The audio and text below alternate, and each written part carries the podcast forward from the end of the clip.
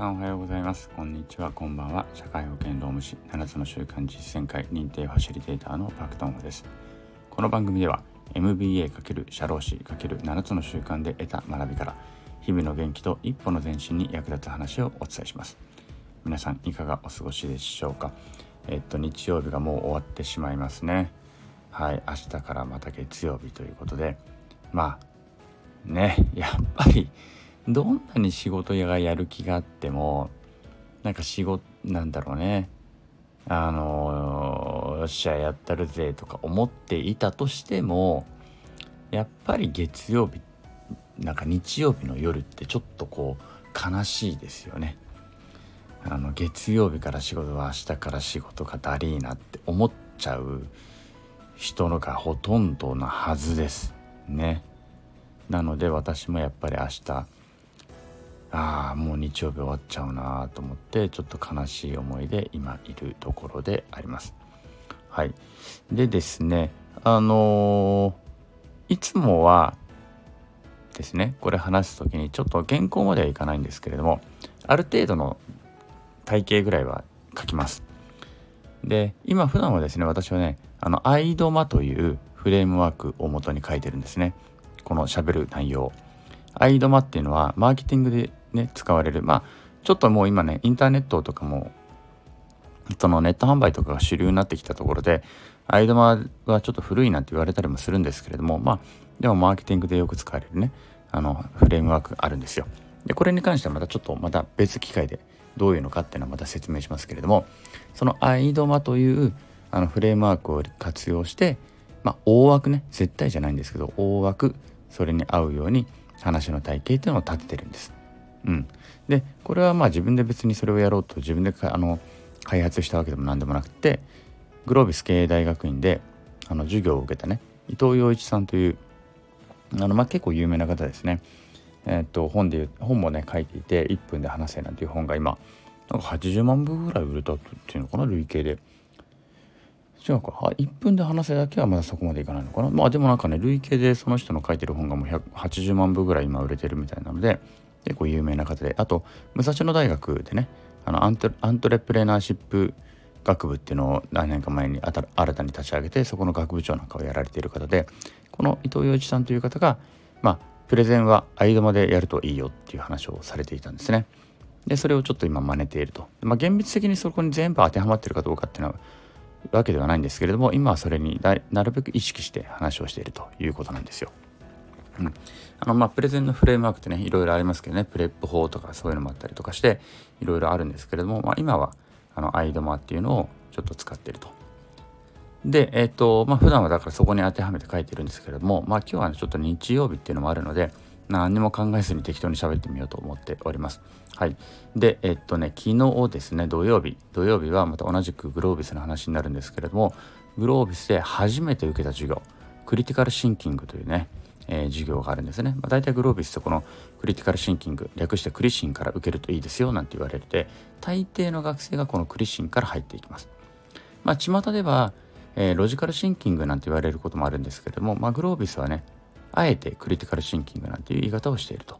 でこのクリティカルシンキングって初めて受けた授業っていうのはやっぱりみんなほとんどの学生が初めてなので初めて受ける授業なのでやっぱりみんなそのドキドキ感があって受けるわけですよね。でそのドキドキ感があって初めて受けるがゆえに、まあ、仲良くもなりやすいと。いうことで、あのー、私がだからそのクリティカルシンキングクリシンの授業を受けたのが2020年の10月期。2020年10月だからもう何年前？2, 2年以上経つんですけれどもね。やっぱり今でもまああの仲良くて。全員ではないんですけどもね残ってる人間で全員じゃないんですけれどもえー、っとまあ8人9人ぐらいは9人ぐらいかな。あの今でも LINE グループとか作ってあのちょくちょく連絡取り合ったりとかしてね。でたまにまあちょっと遠方にいる方もいるので Zoom でその懇親会やったりとかでやってるわけなんですよ。で、まあ、とはいえね関東の人がやっぱり多いので昨日はね久しぶりにあのちょっとリアルで会いましょうってことであの飲み会に行ってきました。飲み会をやって企画してやったんですね。でこれ飲み会ね企画してるのは私なんですよ。私が声をかけてじゃあ久しぶりに今回はリアルで集まりませんかってことでリアルで集まったとでその前までも3ヶ月に1回3ヶ月もしくは6ヶ月に1回ぐらいは私がみんなに声かけて Zoom で懇親会とかをやってるとんですね。うん、でまあそのまあ別にやりましょうって声かけてるだけなんですけれどもまあそれでもなんか結構感謝はされるんですよね。こういうのって言い出しっぺがいないとなかなかやらないじゃないですか。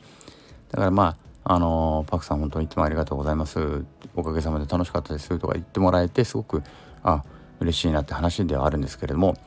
あのとなんかねなんでそんなにいろいろやるんですか？ってのをちょっと質問されたんですね。まあ、他にもグロービスで私その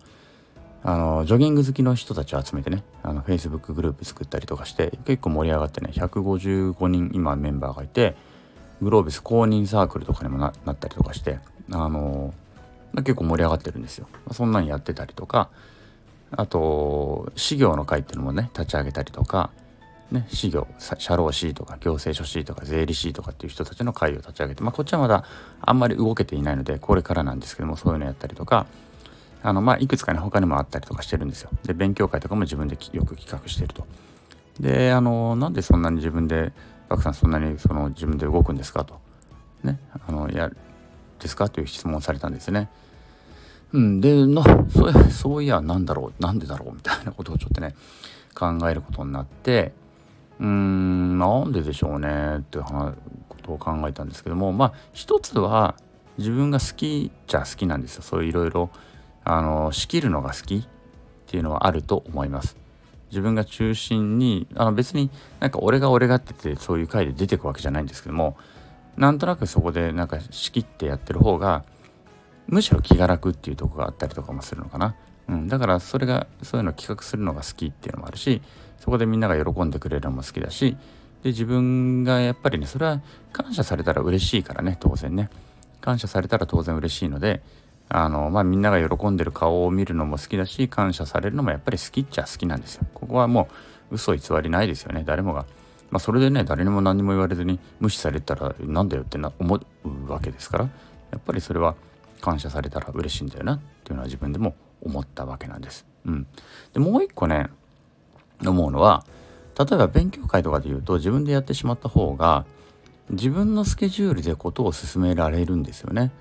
自分の、まあ、例えばグロービスなんか勉強会予習会復習会とかよくやるんですけれども自分で企画しちゃえば自分がやれる日に企画できるんですね自分がこの日この時間に誰か集まれる人いませんかって言えばそこに集まってきてくれるとそうすると自分のスケジュールに合わせた勉強会ができるということでむしろね自分にとっては すごくちょっとずるいんじゃないかと思うぐらいにメリットがあるわけなんですね。うん、なのであのー、勉強会なんかは自分でやっちゃった方がいい。で幹事会とかもなんかそういうね飲み会とかも基本的にはまあある程度みんなの調整はしますけれどもでも自分の思う時間とかね自分のうん集まりやすい場所とかね行きやすい場所とかね予算とかも自分に合わせてとかねっていうのができるという意味であのー、なんだろうなやっぱり自分にとってもメリットがあるからやってるっていうのはまあ間違いないだろうなっていうのはちょっと思ったわけなんです。うん、ちょっといやらしいのかもしれないんだけどもねそうなんですよ。あの表表向きじゃないな何ていうのかな基本的にはやっぱり自分みんなが喜んでくれるのが嬉しいとは思ってるけれどもでもその奥底はもうちょっと自分の中で詰めていくと多分自分にとってもメリットあるからやってんだろうなっていうのはなんとなく見えてくるっていう感じですかね。うん。あのそうなんだろうなとは思ってます。ね、であとは自分自身がそのなんだろうなあのまあもしかしたら目立ちたがりなのかもしれないしまあそんなところもあるのかなと思いつつ最終的にはやっぱり自分にとっていい思いがあって得してるっていう思いがあるからやってるんだろうなっていう気はしております。はい。ということでね、あの、もしこれを聞いている方で、なんか自分がそういう感じとか、うん、企画とかにはあの行くことってほとんどない人だと自分がもし認識しているのであれば、是非ね、積極的に漢字とか、うーん、企画とかやってみてほしいなと思うんです。絶対あの、メリットありますから。自分の好きなように動かせるっていうメリットがむちゃくちゃありますからねあのぜひやってみていただきたいそれでしかも人脈も増えていくよみたいな感じでねあの何も悪いことは一つもない、うん、でちっちゃいまあ大きい単位いきなりやるってなるとしんどいかもしれないので小さい単位でね3人4人の飲み会じゃあ幹事やるよとかでそれができたらちょっとずつ増やしていくとかってやるだけで全然自分にとっての経験も違うし得られるものが変わってくると。でグロービスもしねこれ聞いてるグロービスの方で自分で勉強会主催したことがないなんていうね方がいるのであれば勉強会なんていうのはガンガン企画してほしいなというふうに思うわけであります。むちゃくちゃ自分のためです。もうね勉強会に関して言うんだったら本当自分のためだね。レポートのフィードバック会とかももう完全自分のため。みんなに感謝もされるからそれも嬉しいけれどももうね自分にとっていいことしかないっていう感じであります。なのであのみんなのもちろんねみんなのためにやるんだっていうのもあのあるんですよ。全部全部全部が全部俺のためにやってんだよなんてそんなあのエゴにあの何て言うのかな。あのそれだけではもちろんやってるわけじゃないんだけども突き詰めていくとね突き詰めていくと自分のためになってるよっていうところね。ここだけはあの間違いないと思うのでそういうことがもしねあのやってる方はもうどんどんそこれからも一緒にやりましょうって感じだしもしそういうのがちょっとできないなと思ってる方はちょっとだけ勇気出してやってみようって感じです。飲み会3人4人の飲み会からでもいいので自分で店決めてね場所決めてで声かけてみたいなことをやってみていただけると結構いろいろと自分の中で変わってくるものが見えてくるのではないのかなというふうに考えております。はい。ということで本当に全く取り留めのない話ではありましたけれどもそんなことをちょっと話してみてまたねいずれこういったことも体系化してうーんもうちょっとまとめてお話ができればいいのかななんて思っております。はいということで今日もお聴きくださりありがとうございました。今日の放送が面白かったりためになった人はいいねで押してくれたりコメントやレターなんかもくれると嬉しいです。また頑張って更新していきますのでよろしければ遊びに来てください。昨日より今日、今日より明日、一日一歩ずつでも前進し、みんなでよりより良い世界を作っていきましょう。それでは今日はこの辺でさようなら。